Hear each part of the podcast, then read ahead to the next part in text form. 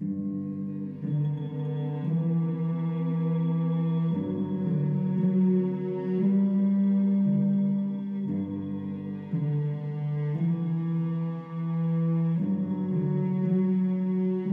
家好，这里是荔枝 FM 七九九二九，看电影听音乐，我还是 DJ 如恋。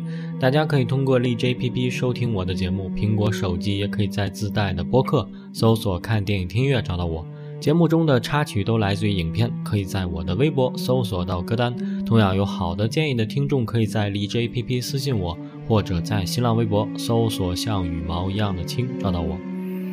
好，本期呢看日剧听音乐，我们来介绍二零一三年的一部高分日剧。也是一直想做的一部日剧《半泽直树》，这是我比较喜欢的职场类型的描述职人热血奋斗的剧集。导演呢还是熟悉的福泽克雄，之前《华丽一族》和《鹿王》的导演，作品还包括像《黑色止血钳》《罗斯福游戏》等剧集。基本上他执导的剧集呢水准都还不错。剧集依托于池井户润的原著小说改编，池井户润是日本的畅销小说家。一九九八年，凭借《无底深渊》获江户川乱步奖，以推理小说作家身份出道。二零一零年，以《铁之谷》获第三十一回吉川英治文学新人奖。二零一一年呢，凭借《夏町火箭》获得日本权威文学大奖直木奖。自出道之后呢，池井户润持续推出着新作品，每一本都非常的畅销。再加上改编影视剧的加持，他成为了日本现象级的畅销作家。池井户润擅长创作职场中的斗争和创业的故事，情节热血，读起来十分的过瘾。主要代表作包括有《夏町火箭》《半泽直树》《七个会议》《民王》《鹿王》《罗斯福游戏》等等。本剧的配乐呢，还是导演的老搭档福部隆之。福部家族呢，是日本非常有名的音乐世家，在这个家族中呢，诞生了老少三代的作曲家。电视剧《Hero》《交响情人梦》《华丽家族》等等。都出自于他之手。好，先来听一听片中的主题曲，感受一下那熟悉的热血旋律。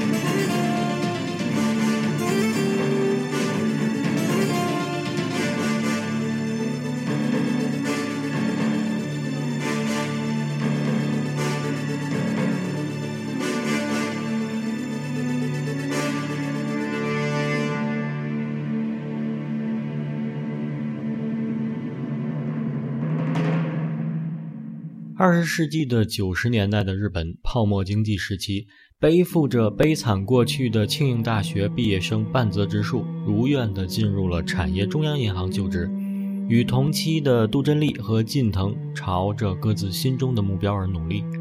杜真利为了能在外国资本银行做一番大事业，近藤的理想则是为国为民，而半泽呢，则是为了埋藏心底的那一份深深的仇恨，发奋来到了产业中央银行。他想要进入高层，为了向某人讨回公道，也为了改变长期以来银行的一些个旧恶习和黑暗的一面。同时，看似光鲜的银行家们，其实，在泡沫经济衰退前后，身心也经历着难以想象的折磨。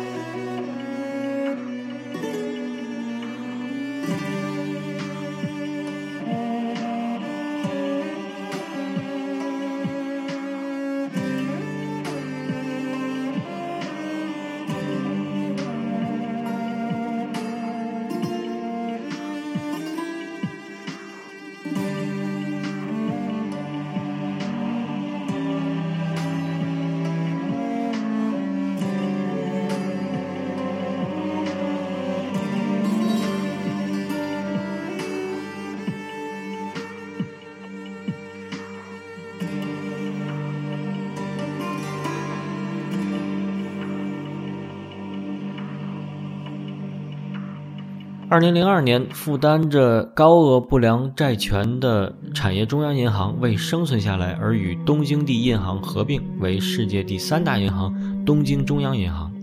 银行内部有着旧东京与旧产业两派的派系斗争。这一年的半泽直树就任东京中央银行大阪西分行融资课课长已有两年。坚信着人性本善的他，在履行银行家职责的同时，也坚守着。普世的道义。然而，高达五亿日元的贷款诈骗事件将半泽逼到了事业的悬崖边缘。为了留住自己的事业和挽回银行的损失，半泽决心追回这五亿日元的贷款。在追回五亿日元贷款的过程中，半泽发现五亿日元贷款的损失其实是分行行长与钢铁公司共同设下的骗局。这也促使他和只重明哲保身、趋炎附势。重利轻义的分行长乃至业内高层彻底决裂，有如螳臂挡车，逆流而上，战斗一触即发。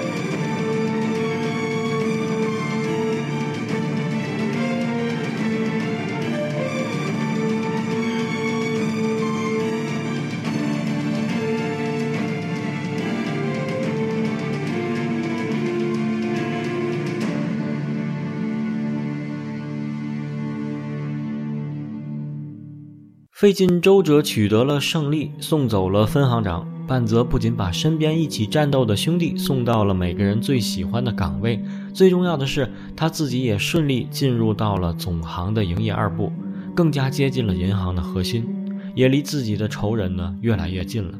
然而，另一个重大的任务又被行长亲自下发到自己的手里，这一次的危机更加重大。也似乎与自己的仇人有着更加紧密的千丝万缕的联系，半泽的斗志也被一点点的激发了出来。由此，一场对整个银行的大改革也在悄然的进行中。半泽能否凭借一己之力改变这冷漠腐化的现状？他能否对抗银行内外的敌人，贯彻自己的信念？悬念呢，就留给希望来欣赏一下这部剧集的小伙伴。相信你们也一定不会失望的。